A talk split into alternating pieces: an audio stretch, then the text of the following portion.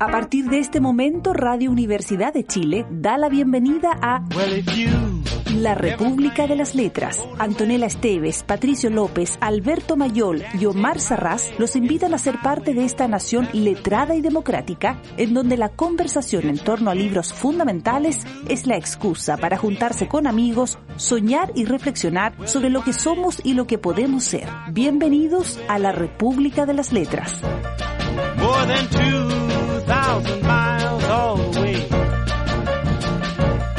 Get your kicks on Route 66.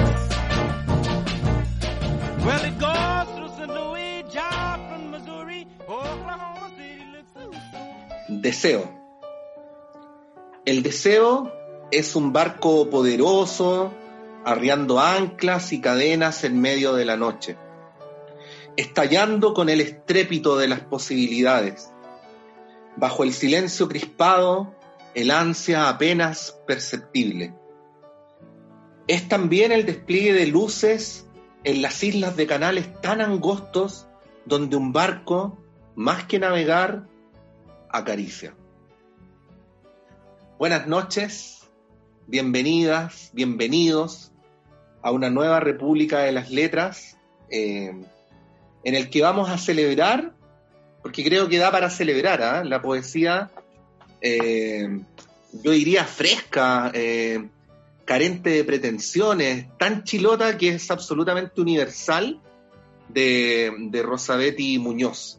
Rosabetti Muñoz, profesora de castellano, como dice aquí en la, en la solapa del libro de Clepsidra, qué bonita profesión, ¿ah? qué bonito que diga en tu carnet de identidad profesor de castellano o profesora de castellano, y que es una de las candidatas al Premio Nacional de Literatura. Elegí este poema porque habla de algo de tan, tan, tan universal como el deseo, que puede ser un deseo de muchos tipos, pero que está descrito como, como la descripción de un paisaje del archipiélago de Chiloé. Eh, son las dos cosas al mismo tiempo, ¿no? Entonces, bueno, de Rosabetti vamos a hablar hoy.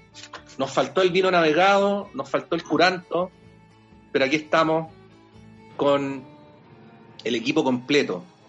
Con Antonella Esteves, ¿cómo estás Antonella? Buenas noches. Buenas noches compañeros, ¿cómo están? Con Omar Sarraz, compañero Omar Sarraz, buenas noches. Buenas noches, ¿cómo están? Muy bien, y por supuesto tenemos la felicidad de saludar el retorno de Alberto Mayol en, un modo silencioso. Pero sí, estoy aquí. Qué notable Rosabetti, qué impactado. Impactado. Que muy, Alberto, está hablando, Alberto, está hablando, como Carlos Pinto. no, y además está, está, además está en contrapicado, entonces se ve como. falta el humo nomás. no, pero voy a decir algo. Protagonistas de este programa. De alguna manera, todas nuestras vidas han sido siempre una misión circular. Exactamente. Bueno, mi, Misión Circular se llama, se llama el libro, compañero, no quería cortarte la explicación, pero eh, la inspiración, perdón, pero, pero me siento profundamente identificado con esto. Yo creo que es el momento de explayarse, ¿ah? Qué, qué grande Rosabetti. Sí, no. Eh, a mí me, impresionó porque además como que son esos, son esos poetas que, que, están equidistantes de muchos lugares de la, de la poesía, pero que no habitan en ninguno. Entonces, eso, eh, que es muy difícil, eh, pero que es muy interesante, es muy, eh, es muy ágil. entonces uno dice, oye, esto es como siglo XIX, oye, esto es como inicios del XX, esto es más nuevo, qué sé yo. Entonces es súper es súper interesante, a mí me, me, encantó. Yo, en general, eh, tengo una, una, relación, por culpa mía, digamos, más, más pesada, que me, me, cuesta un poco con, con, la poesía. No tuve, sí, navegué fabulosamente por, esta, por estas aguas. Mm. Compañeros, por favor.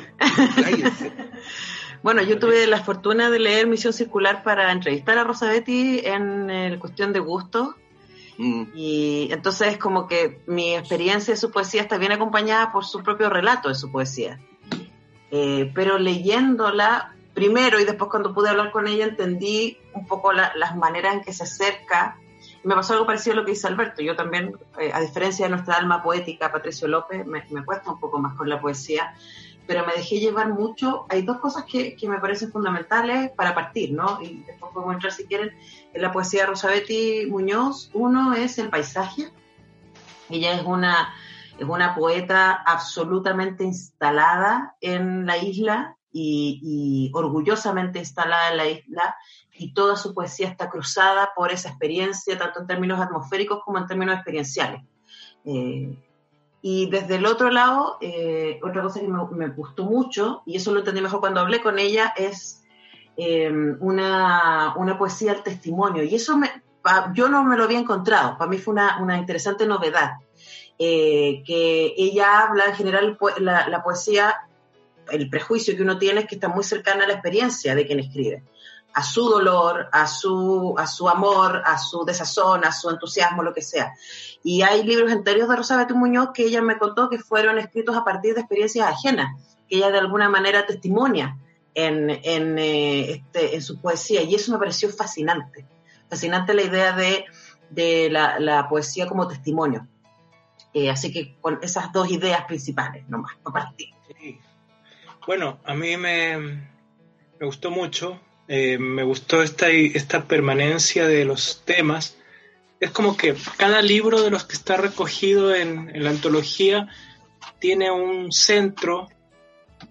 Yo veía que, qué sé yo, está la desgracia, enratada, por ejemplo, está la amenaza, la violencia.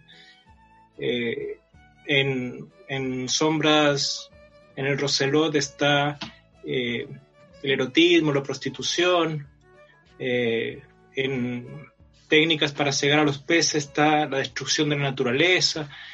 Y bueno, eh, y, pero al mismo tiempo todos esos temas están en todas partes y es interesante que la antología empieza con lo más reciente y va en contra de la cronología y se va alejando. Y ahí me encantó lo último, o sea, al contrario de lo que ocurre muchas veces que un poeta tiene su gran libro al principio, por ejemplo, Parra o, o qué sé yo, tantos otros, eh, aquí es como que la poesía sigue avanzando y sigue eh, ganando fuerza. A mí me gustó mucho, por ejemplo, técnicas para cegar a los peces, de ahí, de ahí saqué mm. varios poemas. Y, bueno, esto de la, lo que tú decías, Antonella, de, que está muy enraizada en Chiloé, es interesante porque el mismo título alude a eso, es eh, eh, ¿cómo se llama? Misión circular era, así se le llamaba a lo que hacían los jesuitas, lo explican ahí al final del libro, que es ir por todas las islas y pasaban solo una vez al año. Entonces dejaban gente así, designada para esto, ¿no? Y lo interesante es que hay un poema eh, donde la misión circular ahora la hacen restauradores.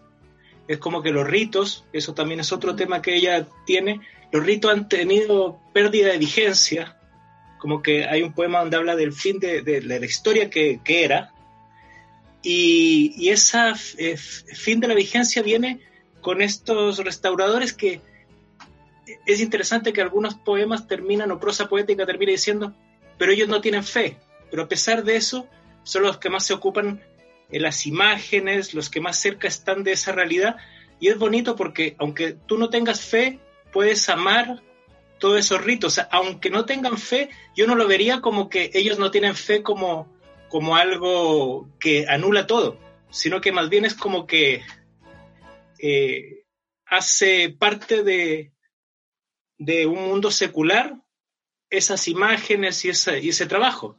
Entonces, eh, bueno, yo después quisiera leerles un par de poemas, pero que me, me encantaron, que ustedes también leyeron. Pero sí, es una gran poeta y bueno, otra vez Chile eh, pasa lo mismo, o sea, no sabemos cómo, pero por todas partes poesía. Sí, yo, yo no había leído nunca a Rosa Muñoz, pero cuando digo nunca digo ni un, ni un poema siquiera. Eh, yo tampoco.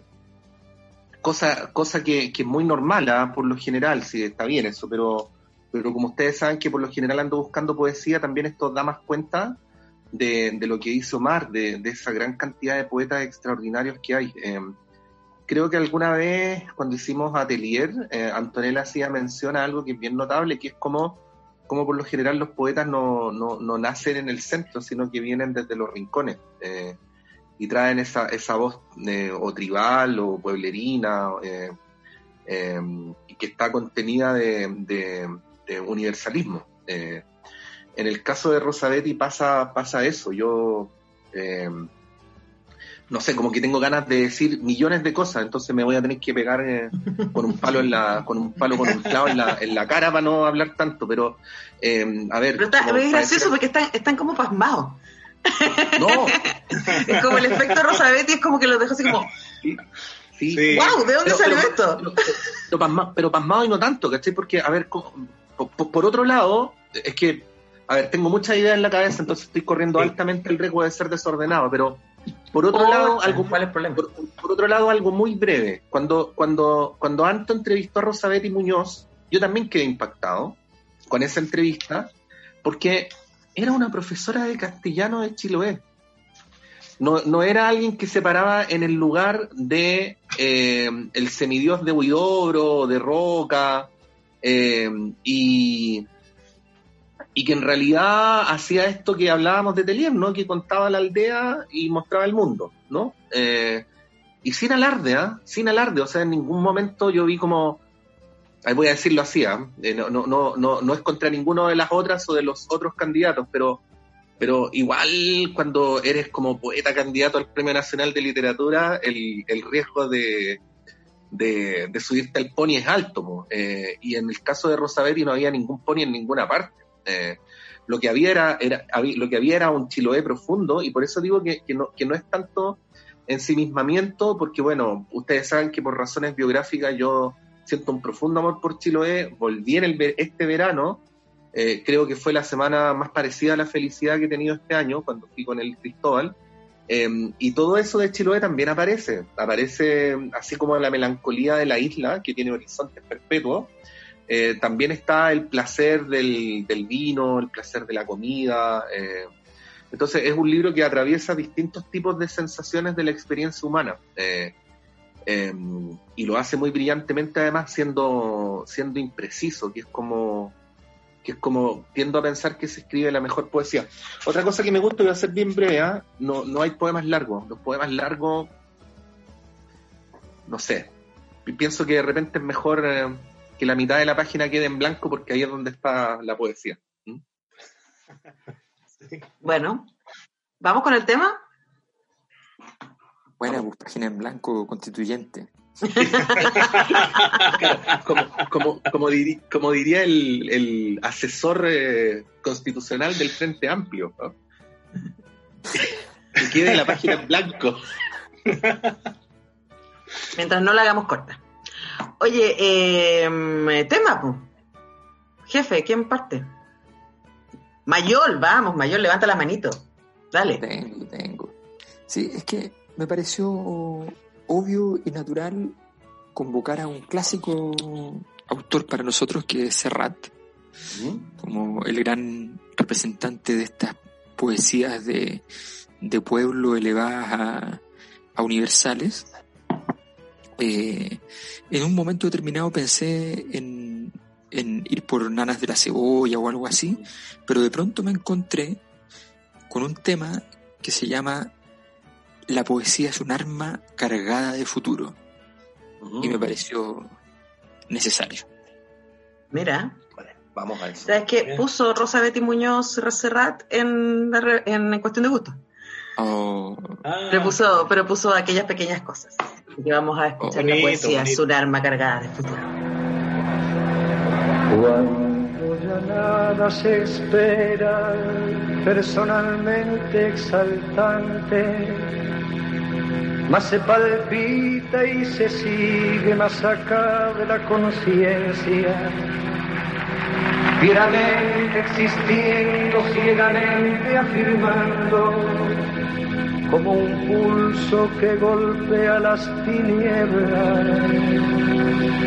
Cuando se miran de frente los vertiginosos ojos claros de la muerte, se dicen las verdades, las bárbaras, terribles, amorosas crueldades amorosas crueldades. Poesía para el pobre, poesía necesaria como el pan de cada día, como el aire que exigimos trece veces por minuto para ser y en tanto somos dar un sí que glorifica. No es una poesía gota a gota pensada, no es un bello producto, no es un fruto perfecto. Es lo más necesario, lo que no tiene nombre, son gritos en el cielo y en la tierra son. Porque vivimos a golpes, porque apenas si nos dejan decir que somos quien sos. Nuestros cantares no pueden ser sin pecado un adorno. Estamos tocando el fondo.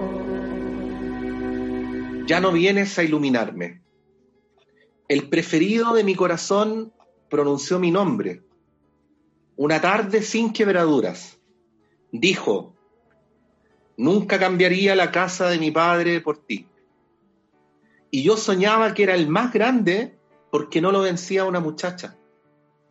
Pero el asalto del mal astilló cada uno de los sueños, desató techos con soplidos de animal sacrificado, el viento arrecia, corren niños despavoridos, el mundo fue tan grande como para perdernos. Qué tremendo poema. esto, mira, yo quiero insistir en esto a un arriesgo de pegado y quiero aprovechar de contar algo, algo que me tiene extasiado. No sé cuándo va a salir al aire, pero hoy entrevisté a Hugo Mujica, al poeta argentino.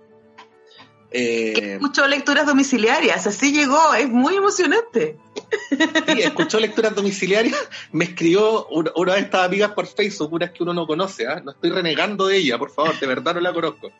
Me dijo, estimado Patricio, disculpa que te escriba, lo que pasa es que Hugo Mujica está tratando de conseguir tu número. Entonces yo, cuando me escribió, dije, dije el, el único Hugo Mujica que conozco es Hugo Mujica, pero obviamente no es ese, debe ser... Eh, no sé, algún dirigente sindical que está muy bien o algún auditor que quiere de al rato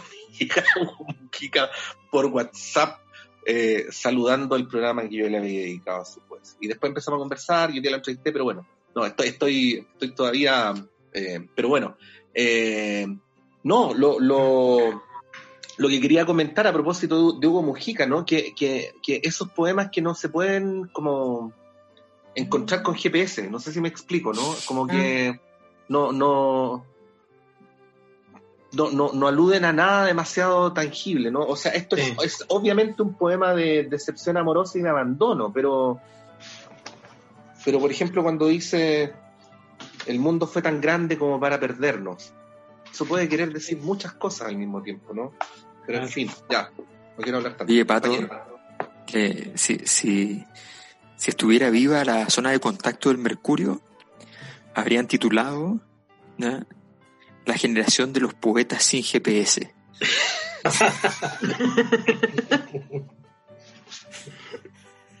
sí, pues. Oye, Alberto, había que hacer alguna mención importante a propósito de la maravillosa canción que acabamos de escuchar. Que claro, que no, que no es, o sea, la canta Serrat, pero la canción, la musicalización del poeta, del poema, no es de Serrat, es de Paco Ibáñez. Eh, así que esa es la, la, primera aclaración. Y la segunda es que el, poema es de Gabriel Zelaya, Así que es el, poema que se llama La poesía es un arma cargada de futuro. Qué tremendo, qué tremendo título. Sí. Igual, compañero, que, la mención que hiciste a Nanas de la Cebolla, porque Nanas de la Cebolla sale en el disco de Miguel Hernández y el único, la única canción del disco que no es musicalizada por Serrat es Nanas de la Cebolla, que es de Alberto Cortés. Exactamente, ah. exactamente. exactamente. Saben cosas ustedes, ¿eh? No, si eso no es de culto, es de pegado. es de pegado. De haber, escuchado el puto disco como 1400 veces. No, es de culto, claro. Además, esto me permitió, porque cuando uno pone nanas de la cebolla, irremediablemente te pones a llorar. En cambio, la poesía. la cebolla. La poesía de un alma cargada de futuro te permite ¿ah? enfrentar, eh, qué sé yo, el toque de queda, o sea, es otra cosa. Claro. Sí. sí. Bueno, yo eh, quería decir que así lo especial de esta poeta que tiene que ver también con los poetas que están, que están nombrando, con Hernández y con otros, es toda la violencia que está alrededor, ¿no? O sea, es como, yo veía, yo leía las cosas de Rosabetti y es como que eh, no hay nada que pueda frenar la violencia, la violencia de género, la violencia política, la violencia de, eh, del pueblo chico, infierno grande. A pesar de eso, en ese, en ese, en ese infierno chico eh, está la opción tomada de quedarse, ¿no? Entonces se queda y a pesar de todo hay una, una belleza, a pesar de todo la violencia que puede estar expresada tanto por el, viento como por eh, los, los, los, ojos como pedradas, ¿no? Eh, y bueno, en, dentro de todo eso hay poemas tan, tan bonitos que no son la tónica, porque por ejemplo, eh, yo creo que muchos de los poemas son de una violencia tremenda, ¿sí? y incluso parricida, o violencia doméstica, violencia de todo, del pueblo. Eh, y aquí encuentras de repente la flor de la dicha. Aquí a orillas de la mesa con la ventana entreabierta y una tetera silbando monocorde, el instante despliega su andamiaje. Descanso el rostro sobre el brazo y me dejo recorrer por esta paz. Y antes de todo, ahí, en ese sitio, estaba concentrada la plenitud. El fuego, la luz, los objetos amados, reunidos en capullo, se abren sin aspavientos. Es la flor de la dicha, que estalla unos segundos y perfuma al extinguirse los demás momentos del día. En esa misma línea, ¿Sí? a veces todavía la hermosura nos hace enmudecer. Hay calles amables bajando con dulzura hacia el mar. Dos chicas se trenzan el pelo, en los escalones de una casa con cortinas de crochet. Un hombre cruza de una vereda a otra sin mirar, seguro. Señoras con la compra conversan en una esquina. Un sol delicado alumbra el tránsito, de los que vamos, sin apuro, a ninguna parte. ¿Te puedo contar algo? Cuando yo, cuando yo leí ese poema, ahora aquí, me acordé de la primera vez que fui a Chonchi. Cuando. Yo, ustedes saben, porque yo viví en Chiloé tres meses en el verano del 98. Eh, y, y, la primera vez que fui a Chonchi, Chonchi es un pueblito que, es, como en general la isla, pues bueno, es como en general las islas, ¿no? tiene como uno, uno llega como desde, desde arriba, entre comillas, ¿no? Entonces el pueblo que está al lado del mar, obviamente uno baja y va llegando, ¿no? Entonces es como una colina en bajada. Y esa mañana en Chonchi había, había sol. Eh, y era tal como, tú como, como decía el poema que leíste antes, era como que uno va bajando y está la iglesia y están los barquitos ahí en la, en la caleta. Bueno, hay, muchos pueblos de, de Chiloé que son, que son iguales. Eh, de Chonchi en la famosa canción Somos de Chonchi, que en su escribido dice, no somos gente nada y ustedes saben por qué no somos gente nada, porque en Chonchi todo el mundo se conoce. Entonces, cuando aparecía alguien que no tenía apellido, era gente nada. decían la gente nada. Ah. somos de Chonchi, no somos gente nada. Ah. Yo quería decir simplemente que, a mí lo que más me lo que me pasó en la experiencia de lectura fue que displicentemente abrí el libro, uh. comencé como suele corresponder a gente decente por la primera página, y, estaba en ello cuando decía un poema que decía que estaba extraído de una lápida del cementerio de Valdivia. y yo leo eso y, y fue como si un día uno agarra un auto, llega a un peaje y uno se llama Sonny Corleone. O sea, me acribillaron en ese momento. Eh, fue impresionante. Y después me leí el libro entero y no sabía si era de ella el poema, porque no dice. ¿Sí? Porque es una especie de, de epígrafe, no es un. Entonces, eh, y al final hay un posfacio, digamos, y explican que ese poema es de ella a los 18 años. Dedicado a Rambó. Tao. Sí, a, John Rambó. Mm, mm. A quien quiera, a quien quiera, porque yo tendría que leerlo con esta voz apagada que no tiene gracia, que a la vuelta alguien me lo lea. Ah, qué lindo. Qué lindo. Muy bien. Oye, ¿puedo decir algo de puro pesado? Que la experiencia de padecer en un peaje es arte cuando ocurre pensando en Sonny Corleone. Pero, pero cuando uno piensa llegando a un peaje en el expresidente Lago, adquiere otro estatuto. Pero igual no se siente acribillado. Antes de, antes de ir al, claro, antes de ir al, tema, quisiera leer un, un poema corto. Huele a esencias. No esperen una postal amable de este pueblo de mierda. Aparte del mar encabritado, además de las ratas devorándose entre ellas, aún después de los cadáveres el asunto huele a esencias. Para estar aquí hace falta estar vencido. Luego leeremos el que... Le leeremos un poema mayor. Eso. Vamos con un tema, ¿les parece? Si quieren voy yo. Dale. George. ¿Mm? Juegue. Eh, no, eh, hay, una, hay una canción que, que es un vals que, que, en realidad está hecho para la Patagonia, pero para mi asombro era la canción que más se escuchaba cuando, cuando yo estuve en Chiloé, que es eh, Corazón de Escarcha, de, de Héctor Pavés, y que pertenece a esa maravillosa familia de las canciones de amor y lucha de clases, ¿no? A la que pertenecen Luis Enrique el Plebeyo, esa de Juan Luis Guerra, que se me olvidó el nombre ahora, esa de Me enamoro de ella. me, enamoro, de, ella. ¿Ah? El, el, pobre peón enamorado de la hija del patrón, ¿no? Eh, y el taxista de Arjona. ¿Cómo olvidarla? No, el taxista de Arjona porque, porque, porque hay, porque nuestro, bello jarrón chino tiene algunas trizaduras eh, por culpa de esa canción. Y en todas ellas está Arjona. En todas ellas está Arjona. Antonella, pero, pero la pregunta es otra. ¿Cómo olvidarla? ¿Cómo olvidarla? ¿Cómo? ¿Pero cómo? Esa es la cosa que necesitamos. Bueno, esta, esta canción es eso, ¿no? Es, también un viaje sin poder olvidar, eh, bueno, corazón de escarcha, y con Corazón de Escarcha además aprovechamos de homenajear a Héctor Pavés, que fue un grande del folclore chileno.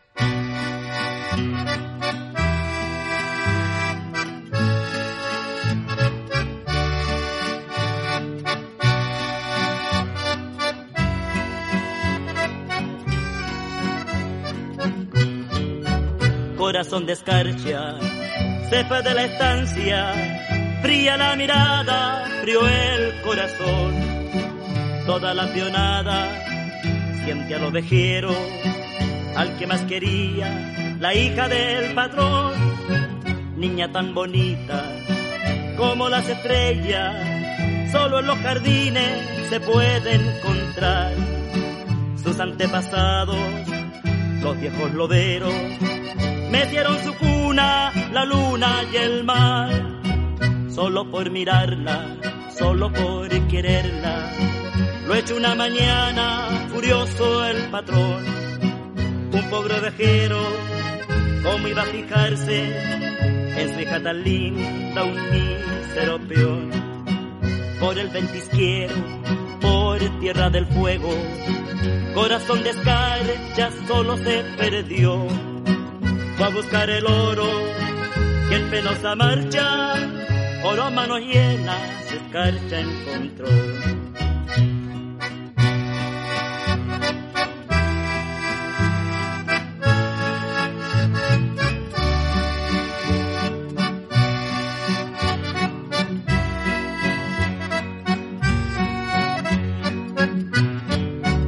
Pero el panteonero y los años malos cambiaron la suerte del viejo patrón. Y al rancho de Escarcha llegó una mañana con su hija pidiendo amparo por Dios. Y en aquel ranchito del pobre ovejero, donde tanto tiempo penaba el dolor, al fuego de un beso se unieron dos almas y bajo la nieve cantan al amor, solo por mirarla, solo por quererla.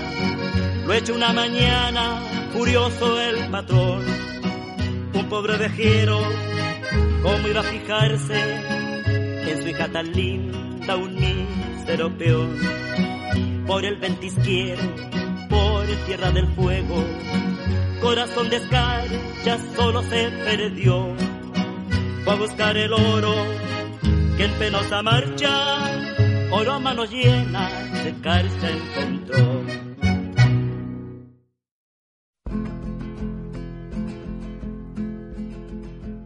Arrambó.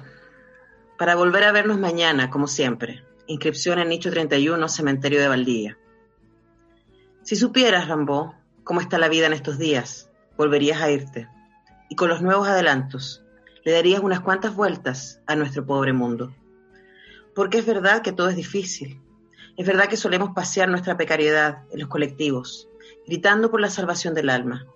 Es verdad que nuestros cementerios crecen, los llenamos de flores y mandamos escribir las esperanzas en cemento.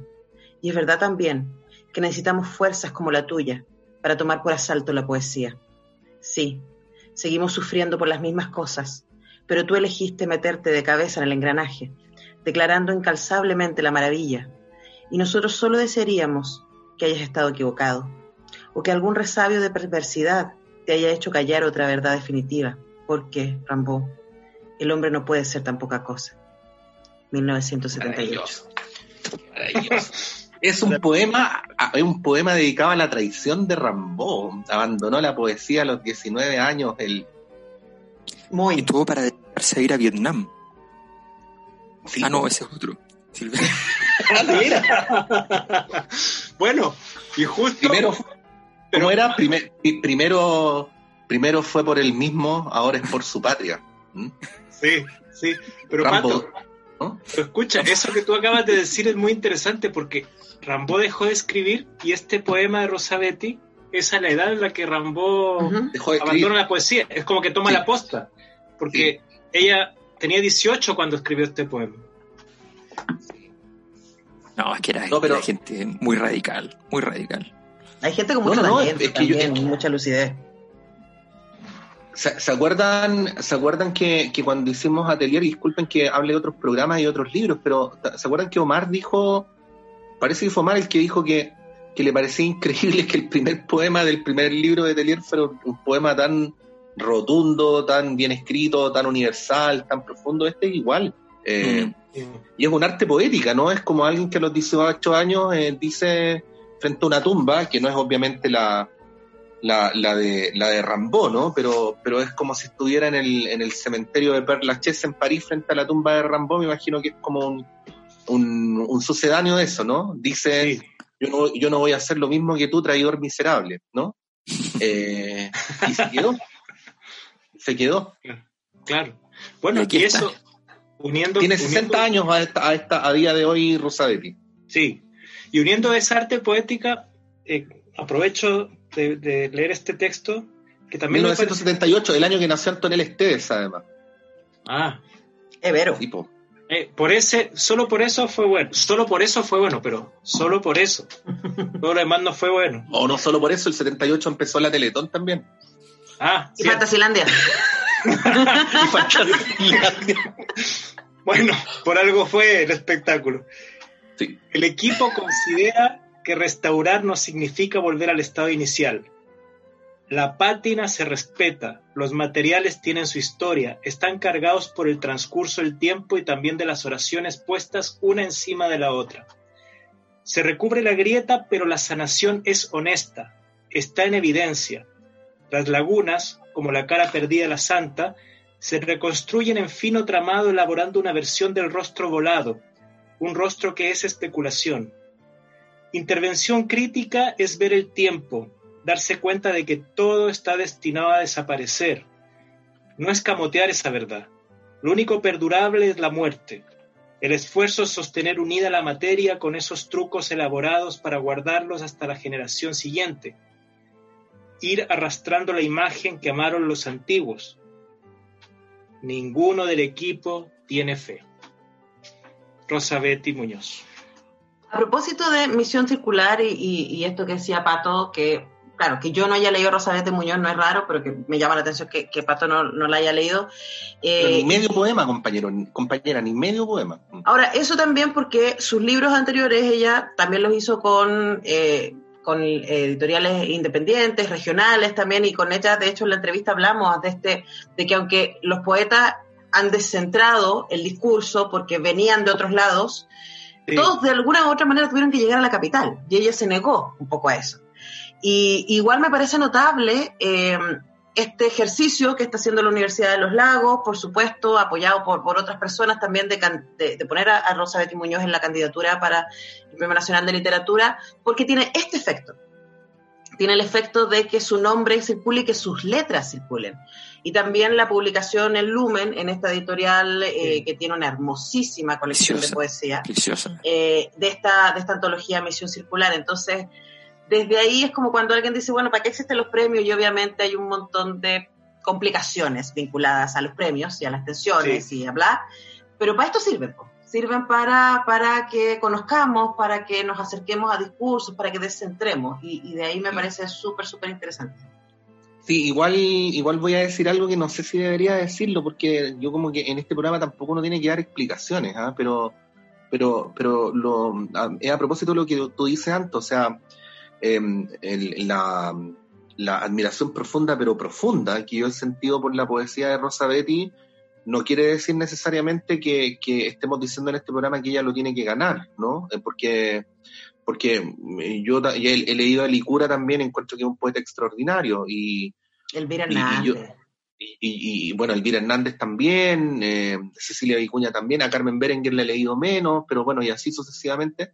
Es un poco lo que hablábamos la otra vez, ¿no? Que que tenemos una, una abundancia tal de poetas maravillosos que uno puede vivir en una ignorancia respecto a la poesía chilena a pesar de todo lo que se esfuerce. Eh, y esa, y esa es una es una exuberancia, así como hay otro, así como hay paisajes que son naturalmente exuberantes, en nuestro país es poéticamente exuberante. Eh, claro.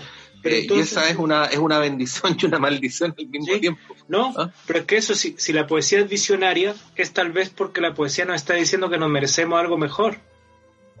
O sea, tal vez los chilenos, Chile y todos los que viven en Chile, los ciudadanos en general, no solo nacidos de aquí, merecemos algo mejor. Y eso, eso lo, lo, lo dicen los poetas que siempre ven las cosas mucho antes de que ocurran, como la canción que eligió Alberto. La poesía se anticipa siempre. Yo creo que, que esa, anticipación tiene harto que ver con denuncias, como cuando, cuando pienso en los nombres que están circulando, ¿cierto?, para el Premio Nacional. Eh, no hay, cero eh, edulcuración, edulcuración sería la palabra, eh, de, de, la realidad. De hecho, Rosabetti a mí me, me, me, gustó mucho porque es esta mezcla, esta mezcla de momentos súper luminosos, como los poemas que leímos con Omar, y momentos brutales de denuncia política, eh, de violencia sexual, etcétera. Entonces esa mezcla a mí me parece que es muy, muy impresionante. Qué bueno que dijiste eso, Anto, porque, porque este año no hay poetas cortesanos candidatos. No, son todos durísimos. Lo digo como una crítica, pero, pero, pero en veces anteriores voy a poner un ejemplo de uno que yo admiro profundamente, Gonzalo Roja. Cuando Gonzalo Roja ganó el Nacional ya era un poeta completamente instalado. Es cierto que venía terminando la dictadura, y que la había padecido y todo eso, pero era un indiscutible, ¿no? Eh, y, bueno, y uno sabe también que, la, la, actitud cortesana, que no es una actitud inmoral, a veces es que el, eh, a veces es que el sistema te vea nomás, es eso. Y la persona puede seguir siendo maravillosa igual. Em, em, eh, en este caso no se cumple con ninguno. O sea, ¿cuál de estos está, está como... En el establishment. En el establishment. No. O sea, yo no quiero dar nombres, pero yo les he contado en privado la vez que me tocó participar de la candidatura a un premio y había, de ciencias sociales y humanidades y había dos candidatos fuertes. Uno era, era apoyado por, por eh, Lagos y Tironi y el otro era apoyado por Imaginación. Eh, entonces uno dice después, bueno, eh, pero bueno, en una este pelea caso, dentro de una pelea matrimonial casi. Sí, voy a decir, en la misma cama, básicamente. En el caso de una pelea de almohada. Sí, pero en este caso, en este caso puntual se trata de. Se trata Bueno, de por eso- ¿no? Por eso, Pato, lo que vamos a hacer en la República de las Letras es apoyar, vamos a tomar la decisión de apoyar a dos candidatos distintos, a los que tengan más opción, por supuesto. A dos candidatos distintos. Entonces, Sacando la calculadora. vamos a instalar la República ahí, ¿ya? Y vamos a ver, tenemos que tomar la decisión de que la próxima semana a quién vamos a apoyar. ¿Mm? Eh, vamos. Ahora, igual sería un lindo ejercicio, que es un poco lo que yo estoy tratando de hacer en cuestión de gusto, de hablar con todos. O sea, me, me, me parece súper, para mí ha sido súper revelador eh, de, de poder conversar. Ya, ya fue con Rosabetti y con Elvira eh, Hernández, y, y espero poder entrevistar a Elecuria y, y a Carmen, eh, y mucho entusiasmo. Bueno, o y está es como- Cecilia Vicuña, y está Pedro Vicuña. Lastra. o sea, a mí me obliga porque no es mi, eh, no es mi agua. Eh, pero me, me parece que también es un poco esa es la invitación, el lado luminoso de los premios, es, es como encontrarse con estas otras voces. Oye, hablando de voces, es hora igual de ir al piropear al Anto, porque el Anto siempre dice, ay, que yo no sé poesía, pero la entrevista que le hizo Elvira Hernández fue extraordinaria. Es que, es que, es, uf, es que ese libro. La Quiero- de no, perdona, Rosadetti, quise decir Rosadetti, pero Elvira, Ah, la Elvira también estuvo buena, también Sí. estuvo muy buena. Pero no, pero es la que entrevista Sí. que le hizo la Anto a Rosadetti, búsquenla, está extraordinaria. Aprendimos un montón. Oye, eh, en ese programa, ella puso esta canción, eh, que me parece que es una hermosa canción para escuchar en la República de las Letras, hablando de la poesía de Rosabetti Muñoz, es Chabela Vargas con las cosas, las simples cosas.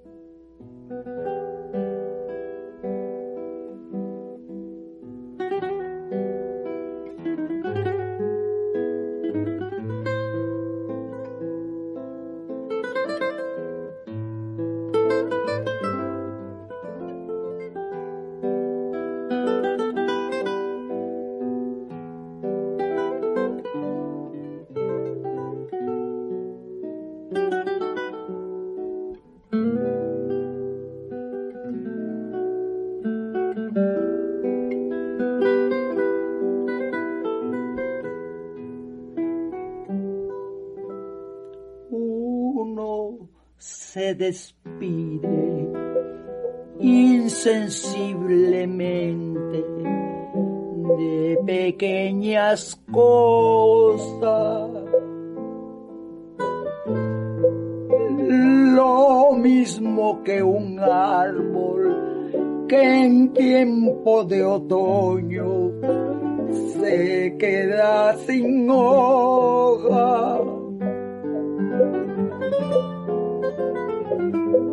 Al fin la tristeza es la muerte lenta de las simples cosas. Esas cosas simples que quedan doliendo en el corazón. Uno vuelve siempre a los viejos sitios donde amó la vida.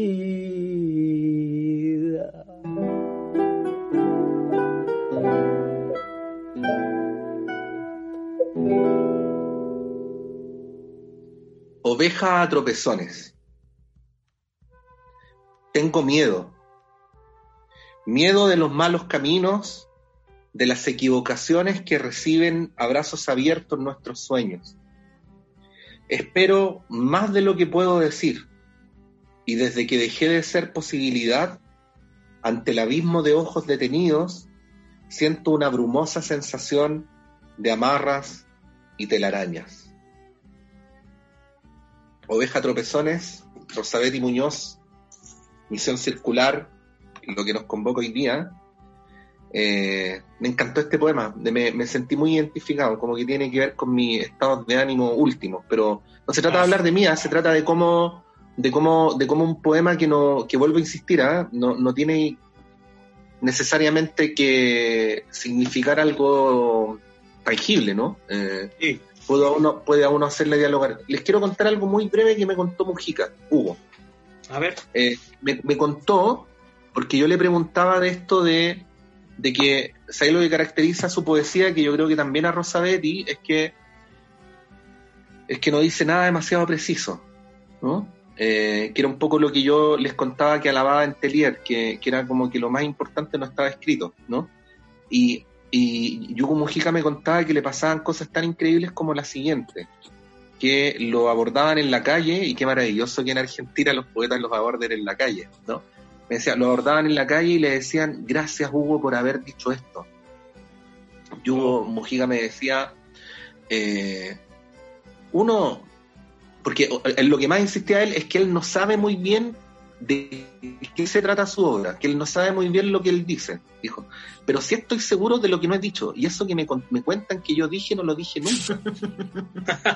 Entonces, a la conclusión a la que llegué es que esa persona se dijo algo a sí misma que necesitaba descubrir leyendo mi poesía.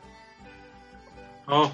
Esta idea me pareció de un poder y, yo creo que es aplicable a esto que, que a la oveja tropezones.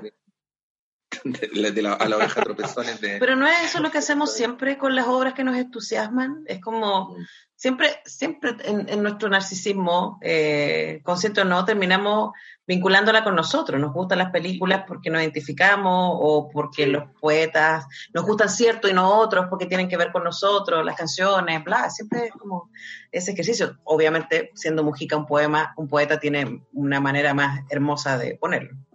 Por eso me gusta cuando un profesor dijo que Maquiavelo da en el príncipe una impresión, pero en realidad escribió con otra intención.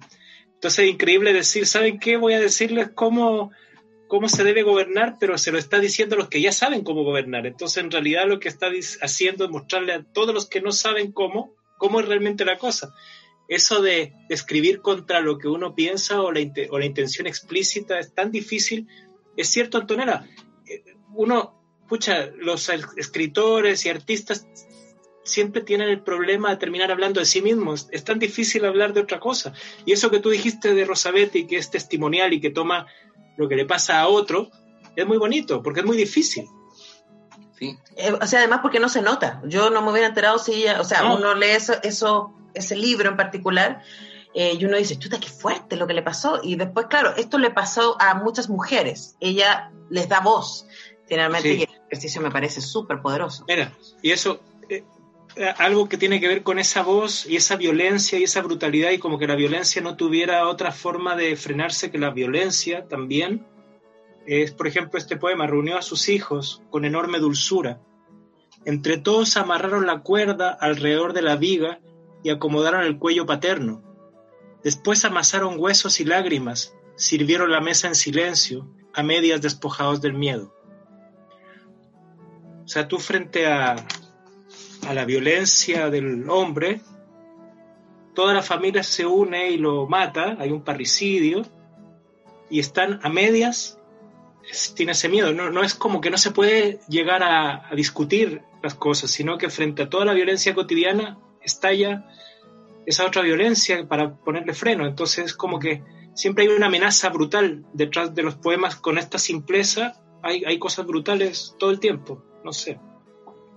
Mira, yo sé que estamos, estamos cerrando el programa, pero me, está pasando ese el síndrome de, esa película Nos habíamos amado tanto, que de alguna manera me recordé de por qué originalmente la República de las Letras era una especie de obligación eh, tener que ir después a comer juntos porque nos quedan tantas cosas pendientes. O sea, de, lo que escuché en este, en, este cuartito, quedé así como, quería decir algo sobre esto, sobre esto, sobre esto, pero tengo otra cosa que decir que es medio obligatoria, que la voy a decir y es que nos llegó a propósito de que contactó Hugo Mojica a Pato eh, directamente.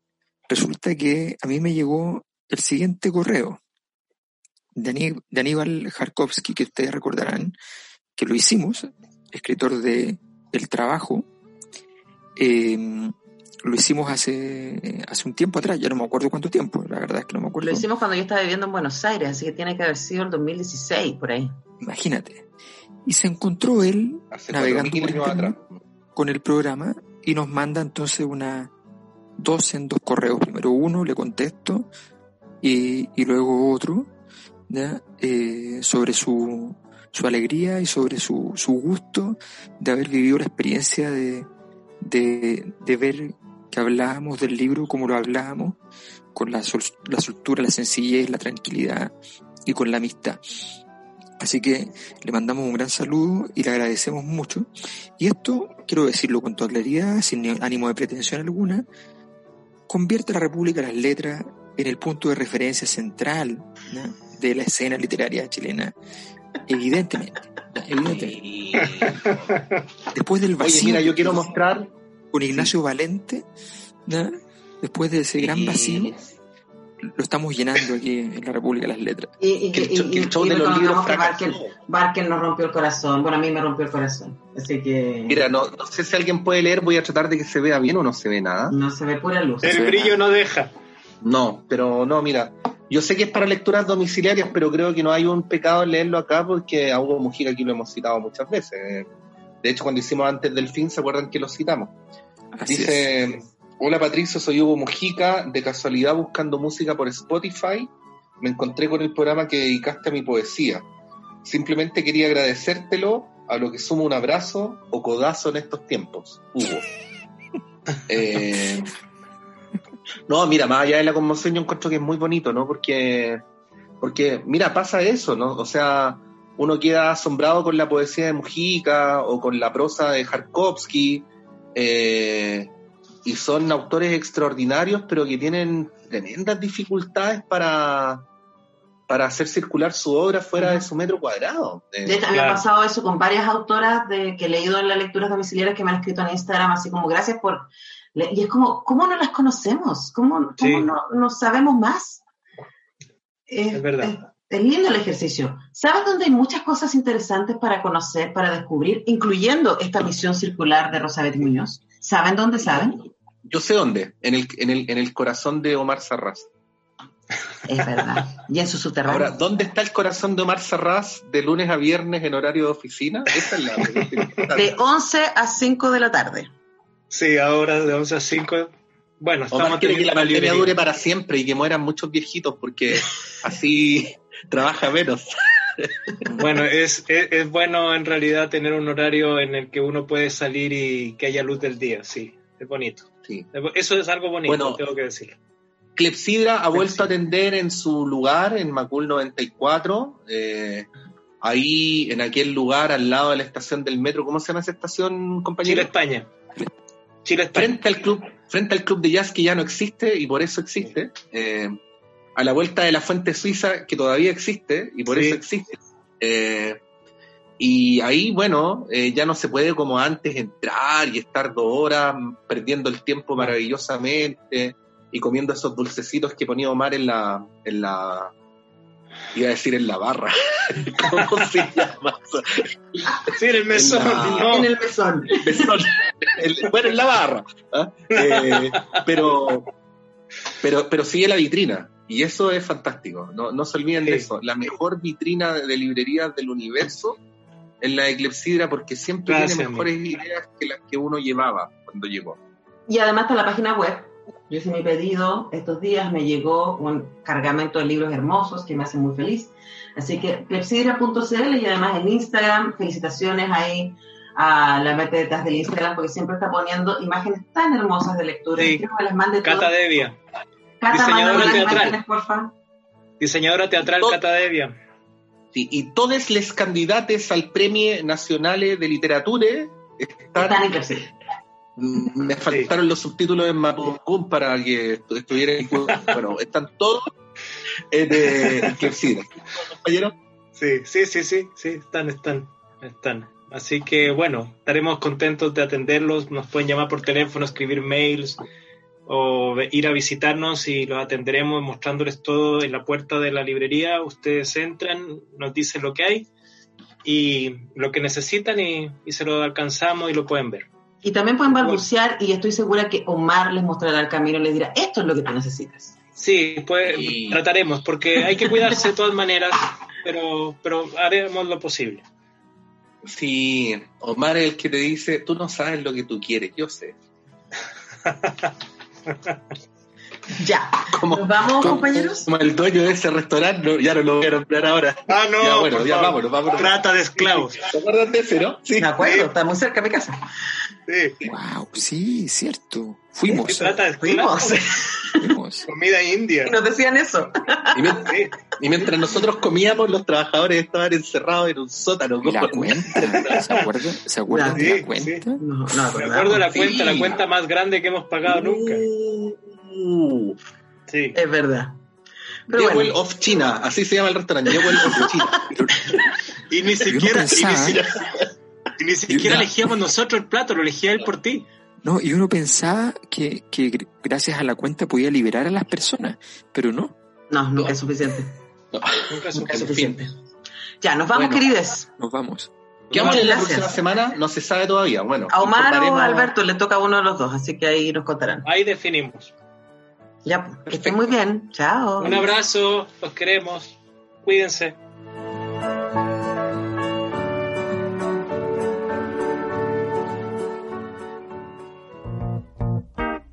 Antonella Esteves, Patricio López y Alberto Mayol y su República de las Letras regresan la próxima semana con un nuevo libro y nuevas conversaciones. Los esperamos.